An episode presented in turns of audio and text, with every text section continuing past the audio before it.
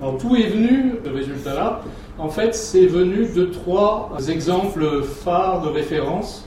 Alors les exemples, c'est Télé 1000 Vaches, Mediapart et Public.net.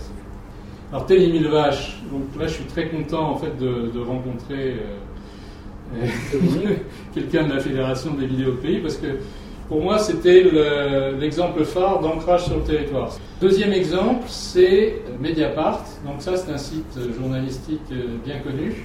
Ce qui m'a inspiré dans, Mediapart, c'est d'abord euh, l'outil euh, qu'ils ont, pris, qui est, un, gestionnaire de contenu, qui est un logiciel libre. ça, s'appelle Drupal. Et le, deuxième inspiration, c'est essayer de s'approcher au maximum du modèle économique de Mediapart, c'est-à-dire par abonnement.